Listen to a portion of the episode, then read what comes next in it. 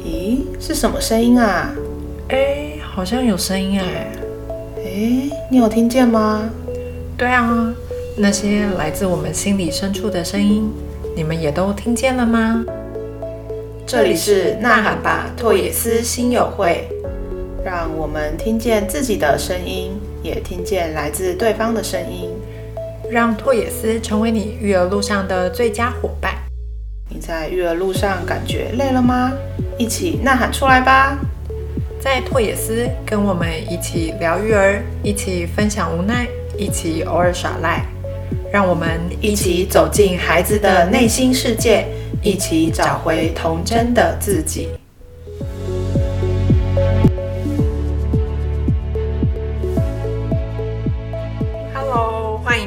回到拓野思新友会，我是静晨老师。各位新友们，新年好啊！我们又相会啦。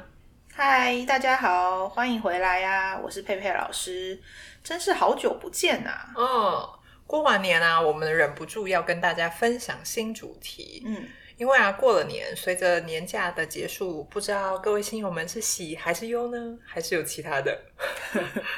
佩佩老师，过完年你的心情是怎么样的呢？啊，我 完全不想面对开学啊！你知道我的外婆家在池上吗？嗯，我对，所。以我们家就几乎整个年假都是在那边过的。哇，这是一种度假。是，就大概是一个礼拜的时间。所以其实每天叫醒我的不是梦想，是那层叠起伏的山。哇，对，还有每天起床新鲜的空气、新鲜的蔬菜跟又香又 Q 的池上米。口水都流出来了。对啊，所以过完年，其实我等于要离开池上的好山好水，还有好吃的食物，我真的超级舍不得的。哇，这用听的都想要待在那了，是是光用想象的哇，那一片广阔的天，嗯还有那个舒适的阳光洒在身上，嗯，连呼吸起来都觉得那空气就是清新惬意了许多。对，所以每年过年可以回到我的外婆家，是我最期待的事，就可以面对广阔的天地，好好的给它放松一下，然后也做一点台北很难做到的光合作用。真的，我们这阵子疯狂下雨，一直下雨，大家大概都是要发霉了。没错，好在在我们录制的就是这一天，天气终于放晴了。对，为我们放晴的。对，自己感觉。哎，你刚刚这样说一说，其实让我觉得瞬间有置身池上的感觉。嗯那这样是不是就表示，这既然天气都放晴了，那我们一起去台东喽，就跟大家说拜拜喽？哎是不是？哎哎是这样我们就移居，哎哎，立马不录。哎，不行啦！我们今天有一个很重要的主题要跟大家分享哎。但我跟你说，当你练习完之后，即便没有池上的山水，我相信也可以获得我在池上感受到的平静。哦，这么厉害！我心里对有一种这样哇澎湃哦，这么对厉害。就是这么厉害。那还是先跟他聊，大家聊聊好了。就不知道这两周啊，从年假回来，就是大人们要面对上班，还要面对自己的孩子要上学，不知道大家适应的如何呢？我觉得大人可能比较好调试吧。嗯，问号。如果大人都调试不来不过来了，那孩子一定会更难调试不过来。他一定会有各种我不想面对，我不想面对的状态出现。哦，一定会的啊！我们平常这个小小的周末都有这种收假症候群，更何况这是一个欢乐的长假，是一个年假。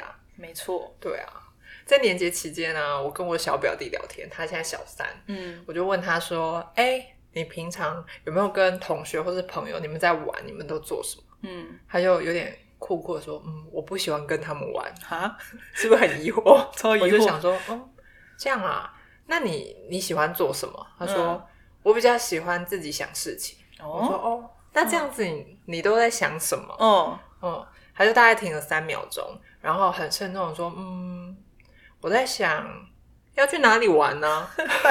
你看，他就是非常理所当然的说，嗯，我在想我要去哪里了。你看这个玩乐的威力。就是要让小孩可以收心回到教室里，真的是没有十八般武艺，就是很难让他回去。对，很真实，确实不容易。就你看，我们也会在刚开始收假的时候，特别感觉到疲惫啊，每天早上起来都很厌世，就不想动。嗯，对，所以孩子其实也有属于他们的收假症状。就像我们其实有收到蛮多家长们的 SOS 的，就觉得说，哎，孩子好像比平常还要赖皮耶。就他可能之前在玩玩具或是玩电动卡通的时候，就我们在之前规定好就是结束的时间，可能提醒一下，他还会心不甘情不愿的，还是会离开。可是收假过后，反应变好大哦，嗯，拔不走，对他可能就会大哭大闹啊，然后就闹的就是全家不可开交这样。嗯对，或是另外一个也很严重的，就是没有办法坐在椅子上一分钟，就会到处跑来跑去。哦，有哦，我现在已经开始播放各种就是爸妈跟孩子的拉锯战上演中。对，所以呢，就会影响到吃饭，就吃饭就会可能一个小时都吃不完。真的，我想可能还会吃到晃神哦。晃神这么严重？嗯，你有看过吗？就是那种吃饭吃到一半哦，他真的像灵魂出窍一样，没骗你，你就觉得嗯，他嘴巴在动，但是他不知道去哪里了。你还要提醒他说：“Hello，吃饭喽，认真吃饭。”他才会有一种好像突然醒过来，我在吃饭的感觉。才会开始咬这样。对，对，那其实这些都是孩子的心没有办法收回来的原因啦。嗯，也就是其实他们的心思都还放在假期所发生的那些事情上面，没有回归到现在的这个时候。对，那这样子有没有什么秘方可以服用一下？有有有，我们今天就是要来分享秘方给各位新友们，就让孩子可以专注在现在，也就是我们刚刚说的当下。嗯，这个秘方，那其实是有很多方法可以帮忙的啦。就除了在现在的收假期间很好用以外，在平时也好也很好用的正念的练习。哦，大补帖来喽。那这样，嗯，正念它指的是一个什么样子的概念呢？嗯如果说我们要练习，嗯，要怎么样的练习会比较合适呢？是。那我其实会形容正念，它是一种生活中需要一直保持的状态。嗯，对，它可以透过很多的练习，让我们维持正念。简单来说，正念就是让我们的专注力可以收回来，哦，对，回到我们在练习的当下，去感觉自己。那这个感觉可能是身体上的感觉，或是心情上的感觉，嗯，对，甚至是在练习当下的想法，就是让自己可以有意识的把心可以收回来，嗯，专注在当下，然后去接纳我们现在的状态。哦，嗯，那接纳指的是，接纳其实就是指在练习的过程中，我们可能会有很多很多的想法冒出来，就是像是最常见，就可能会担心明天，明天的工作、明天的行程，所以当他就可以告诉自己说：“哦，好，我知道了。”就让这些想法可以慢慢的过去。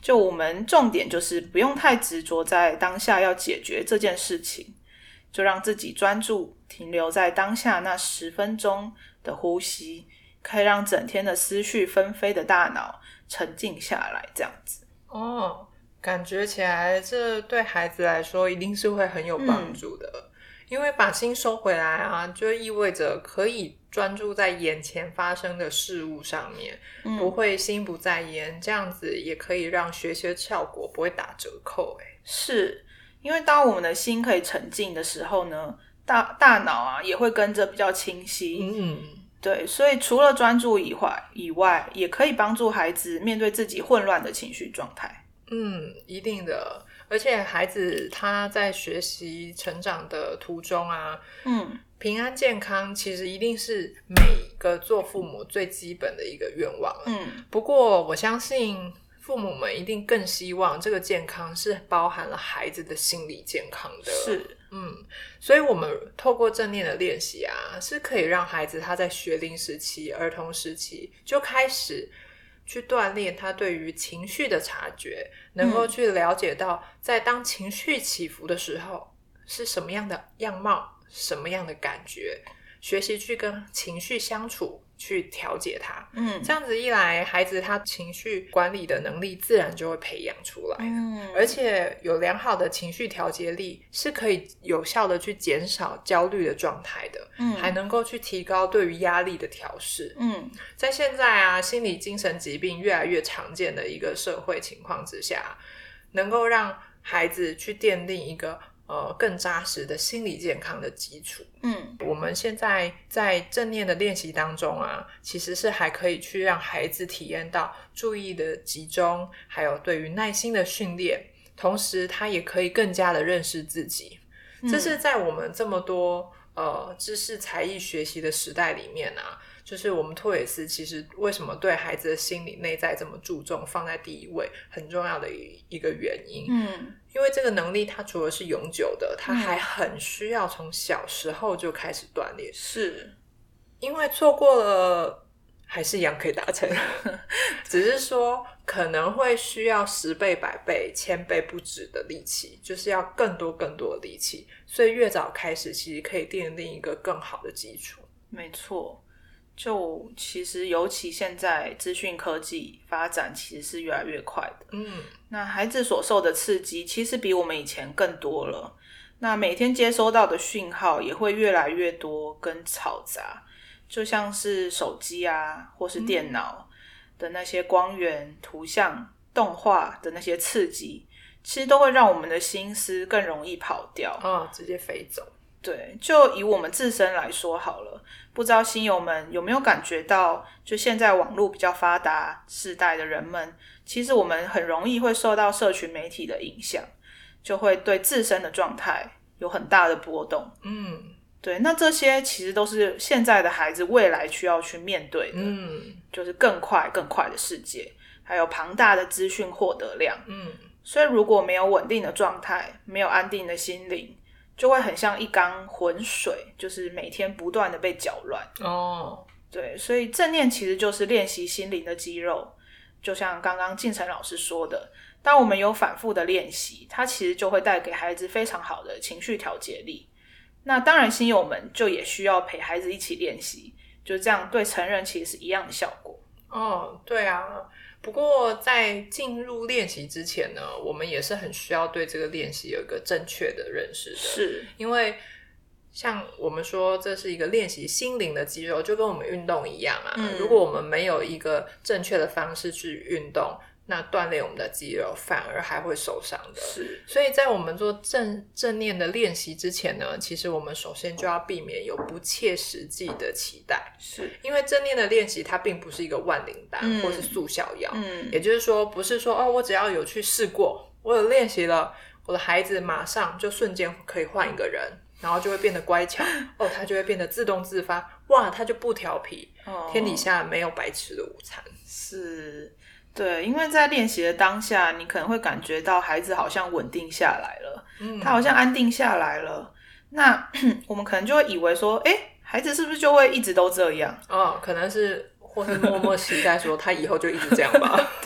但是很抱歉，可能没办法。对啊，因为小孩他有他自己的样貌，只是说对，现在透过这个练习，他可以多了一项稳定、很稳定的转换能力。没错。那他这个练习其实重点是在暂停啦，就是把我们现在的状态先暂停下来，嗯然后回到当下，然后把注意力拉回来，拉回到自身的这样的过程。嗯所以我们可以获得短暂的或是精神状态上的平静，还有稳定，嗯就可以让我们更好的应应对日常接下来要面对的挑战。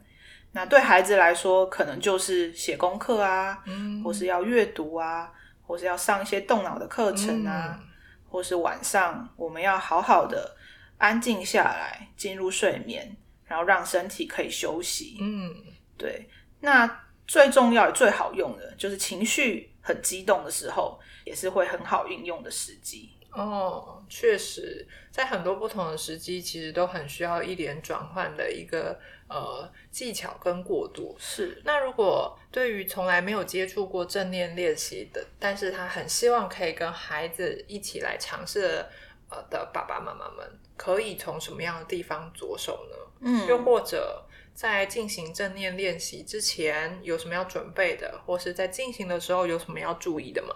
是因为其实正念在刚开始练习的时候，不用太长的时间，就是我们先专注在自己的呼吸跟感受就好。不如现在新友们也可以来感受看看，我们跟随着指引来体验一下。好哦，好，那现在如果可以的话，就是新友们可以试着让自己找到一个舒适自在的姿势。好，如果找到的话，可以让眼睛轻轻的闭上，然后觉察一下现在身体的姿势。有没有办法试着放松下来？就是不过度的支撑着自己的身体，可以让身体的重量交给椅子或是墙壁。那如果是站着的话，就让我们的双脚平行的踏稳着地板，让身体可以好好的被支撑，然后。深深的呼吸，一边吸气，一边聚焦在一吸一吐的身体感受。我们不用刻意的改变速度或是深度，在呼吸的过程中，可能会有一些想法跑出来。今天的工作好像还有一些还没完成哦，那我们就告诉他：“嗯，我知道了。”然后让这个想法飘走，继续的回到自己的呼吸上，继续吸气、吐气。还有其他想法吗？没关系，待会再想。我们让它飘过，然后再继续吸气、吐气。有听到外面的声音吗？好像很吵，是吗？没关系，这也只是一个想法而已。就让它继续的飘过。然后回到我们的呼吸，就对跳进来的那些想法表达接受，不让他们过度的停留，告诉他们我知道了，然后回到自己的呼吸上。在这短短的时间，我们让自己知道现在就在这里，陪自己在一起。好好的呼吸，此时此刻，还给自己好久没有的平静，让心可以静下来。好，现在可以感受看看，身体跟刚刚有什么不一样吗？你的心情有平复下来了吗？还是依然有很多事情在想呢？都没有关系，这些没有好或坏，也没有对错。那现在可以慢慢的睁开眼睛，告诉自己：谢谢你陪我度过了一天。好，那我们现在要慢慢的回到我们的对话里喽。嗯嗯。有没有感觉到世界都安静下来了呢？非常寂静。是。那如果没有的话，其实也没有关系，因为正念其实就是要我们好好的接纳当下自己的状态。所以，如果你还很纷乱的话，也是正常的。嗯，刚开始练习。对，因为它需要透过我们持续的练习，可以让这些纷乱更快、更容易的沉淀下来。嗯，对啊。因为我们每一个人都会有很多的触手，嗯在跟这个世界连接，不断的发出去。是，那我们透过正念呢，会让这个触手一个一个收回来，嗯就会让自己很扎实、很饱满的回归到自己的状态上面。嗯而且透过了正念放松的练习，不止可以让孩子从小就去学习跟自己相处，让他自己可以成为自己最知心的朋友。嗯，那其实也是让孩子在各种紧凑的补习啊、学习里面，能够去抚平他的焦躁不安，嗯自然而然借由专注的锻炼，还有他身体的觉知，进而可以去达到他情绪的调节力，还有压力的调试。嗯那对我们大人来说啊，其实也是能够透过这样子的一个过程，让我们在快速变化的生活当中，可以去找回内在平静的力量，嗯，就会更加的稳定跟安定。那各种效能也会更好、更高。嗯不过要达成这个成效啊，其实有两个很重要的要点要跟新友们分享。嗯嗯，两个，第一个就是练习，嗯嗯嗯，第二个你知道是什么吗？是什么？就是要持续的练习，对吧？还是要练习，是因为不断的练习之后呢，它的这个成效才会不断的叠加出来，不然就三天打鱼两天晒网。哦，嗯，对，而且这个时段呢、练习的时段是也可以成为就是我们跟孩子之间一个很好的共同的时光。嗯，没错。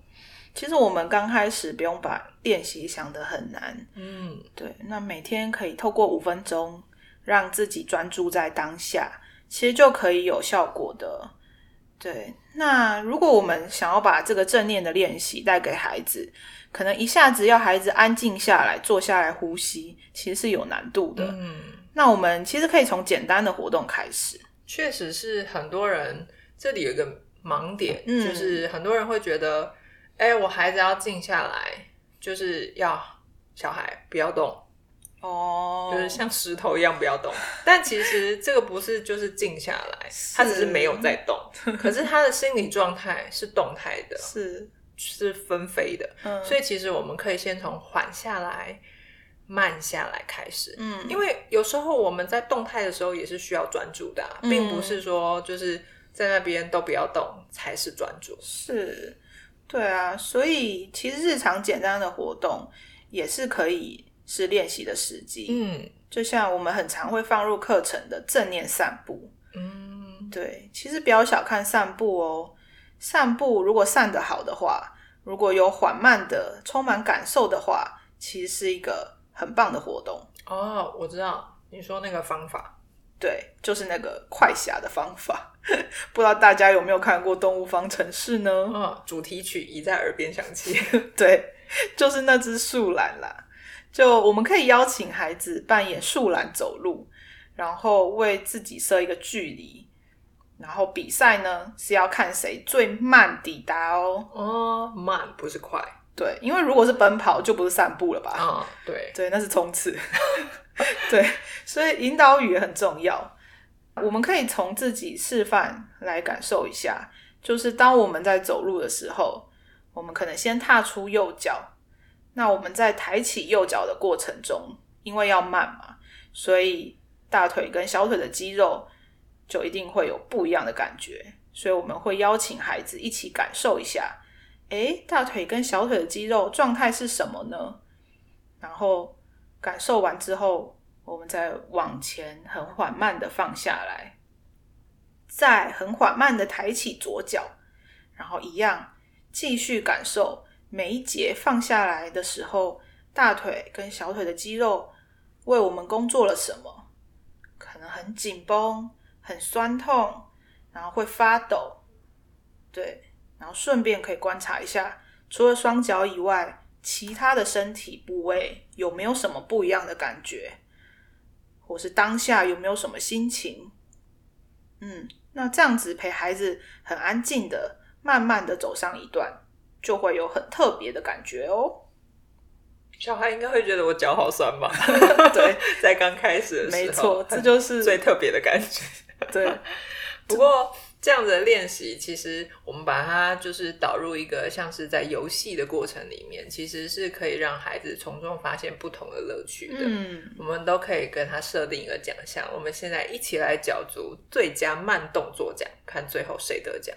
他们一定超级兴奋的。没错，就忍不住想要赶快来挑战。对，对，那另外一个也可以运用在散步的方法，就是我们邀请孩子接下来的时间都不能说话。哦，这对个太可怕了吧？对，可能对有些孩子来说是一个挑战。对有些大人来说也是一个挑战。是，那我们可以给孩子另外一个任务，就是仔细的听这个路上呢有什么声音。啊，给他一个注意力的目标。是，然后当抵达终点的时候，我们要互相分享看看哦，看都注意到了哪些。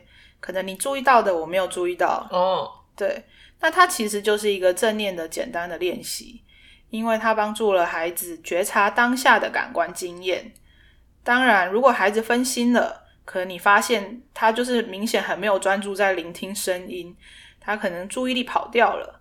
那我们也要适时的帮助孩子把注意力拉回来。嗯，对啊，当说话要说话的时候，嗯受限不能说话，嗯，这其实是会有一点哦很难受、很卡的感觉。是。那它也是一种有点被强制收回来的那种感觉是，就有外在的一些约束，帮助自己去回归到自己身上，嗯。让其实这是让孩子可以借由这样子的过程啊，很单纯的去体验这个过程里面所发生的，还有自己，嗯就体验它、感受它，同时呢不评价。嗯我们说让他不说话嘛，不管他看到什么、听到什么，就是嗯跟正念的练习原则一样，就让他过来了，然后过去了。嗯在这样过来过去的过程当中，把注意力一点一滴的收回到自己身上，然后呢，聚焦在当下那个环境的样貌是什么，还有自己的感官感受身上，暂停下来，然后不去外放，把心神收回来。是因为我们的收心啊，其实是很需要慢慢的、循序渐进的陪孩子去收。对，不论是现在要面对假期结束的收心啊，或是平时要准备考试前的收心，哦，对，或是每日写作业的收心，这个很需要，这个太有帮助了。对啊每天的大魔王。对，所以它其实都是正念练习的好时机。那我觉得另外一个也可以试试的，就是在写功课前面坐呃写功课前面对，坐在书桌前，就是默念一到六十在心里。那它其实也是一种正念的练习，就是让自己可以回到当下。嗯，缓下来，慢下来。没错，就透过数数来协助孩子专注。那如果分心了，就是提醒孩子呼吸，让自己收回来。嗯，在各种这些需要缓下来或是慢下来的这些状态之前呢、我们都可以透过各种各式各样慢的小游戏，借由慢来调整孩子的节奏，嗯。调整他的状态，让他可以从一个本来是很波动、很兴奋、很雀跃的状态里，将他导向一个更加沉淀、更加稳定的状态，进而呢，他可以更投入的进入到他要执行的下一件事情里。嗯，当习惯了之后啊，你就会发现，其实生活中处处就可以是运用正念的时以机。你又刚问说：“你今天正念了吗 对啊，这样其实就是一个很棒的互动。？”嗯，对，吃饭的时候也是哦。哦，对，那我们吃饭的时候，其实就是先不急着吃，嗯，对，就是不是饭拿了对，就开始爬。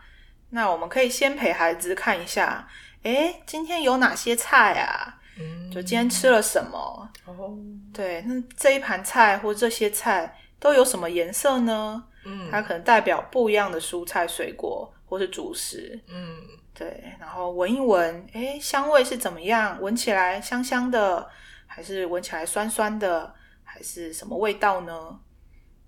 对，那也是洗澡的时候也是，就是感受一下热水流往身体的温度，然后这些温度对自己带来的感觉，嗯，对，或是搓泡泡，泡泡的细致在皮肤上的感觉有没有不一样？或是穿衣服啊，感受一下衣服是粗糙还是滑顺的。那这些其实都是正念的练习。嗯，对啊，让他去感受，其实没有要让他去评价衣服是好或是烂哦，其实是要让他练习去察觉自己的感官感受的。对，没错。嗯，就是不过嗯，爸爸妈妈听到这边会不会很焦虑啊？就是嗯因为平常啊，驱赶小孩是一个常态，嗯，像是赶快吃，吃好了吗？赶快去洗澡，你赶快去写作业。对，哎，赶快去睡觉了，都那么晚了。哎、哦这就是孩子跟爸妈的日常，就是赶快的一天。对，这样怎么还可以有心思在面？哎，等一下，我们先看一看，可能会心里很焦虑吧。我赶他都来不及。对。但我想，我们刚刚提到的练习就是一种示范嘛。嗯对，大家可以用自己的方式达到一样的专注目的。就像刚刚提到吃饭啊，其实孩子就是因为在吃饭的当下没有办法专注在现在正在做的事情，所以他会东摸摸西摸摸，或是到处跑来跑去，嗯然嗯后讲讲不停啊，或是一直分享，哎，今天做了什么。嗯，所以，我们其实拉回孩子的注意力这个本质是一样的。哦，对所以其实催感的背后，他也是希望可以让孩子把注意力拉回到吃饭这件事情上。对啊，对啊，嗯没错，没错。所以当下我们可以用的是，哎，今天吃什么啊？就是让孩子从他就是纷飞的脑袋回到现在。哦，我们现在要吃饭，哎，嗯看一下今天吃什么。哦，回到眼前。对，那我们一起来数数看，有几样啊？那都是什么颜色啊？然后好，我们一起放到嘴巴里吃吃看，咬一咬。好，记得要咬十下至少哦。然后有什么感觉？对，然后让孩子可以把心思拉回来，他其实就可以慢慢的训练到专注。嗯对，那过程中如果孩子有岔题的时候，也要引导孩子回来，或者是说，哎、你有没有觉得今天的蔬菜很甜呢、就是把他拉回来到吃饭这件事情。对，对，所以我想家长们会需要赶孩子，自己的焦虑可能也需要好好的放松一下。嗯就我们选择适当的时机练习就好。嗯对，要不然我们每天这样可能也是会疯掉了。对，所以赶孩子的当时，其实自己都不在当下了。哦，嗯，所以我们当自己的状态稳定好了，也才可以好好的陪孩子感受当下。哦，对啊，对啊，因为其实虽然说一个是催赶，但是其实就其中一个是聚焦在把事情赶快的完成，嗯另外一个是导引孩子去聚焦到当下正在发生的那个事件里。是，嗯，而且透过这每一次的引导，其实都是导回孩子专注在当下的练习。嗯嗯，虽然只嗯是吃饭的这件事情，啊其实透过这样的一个拉回，就是一个练习了。是，这样也可以让呃爸爸妈妈家里的大大小小啊，其实是一起同在嗯那个状态、嗯那个氛围里面的，也就是大家一起聚焦在同一件事情上面。嗯这个让我想到，其实，在餐桌上，我们家时常会出现像以下这样的对话，哦就看起来就是很话家常。像比如说，呃，我爸妈可能会提到说，哎，今天这个米吃吃看，这个换了一个新的米，哦，它的口感应该会比之前的那一种更有嚼劲。哦，又或者说，哎哎，今天这个高丽菜很脆，很鲜甜呢。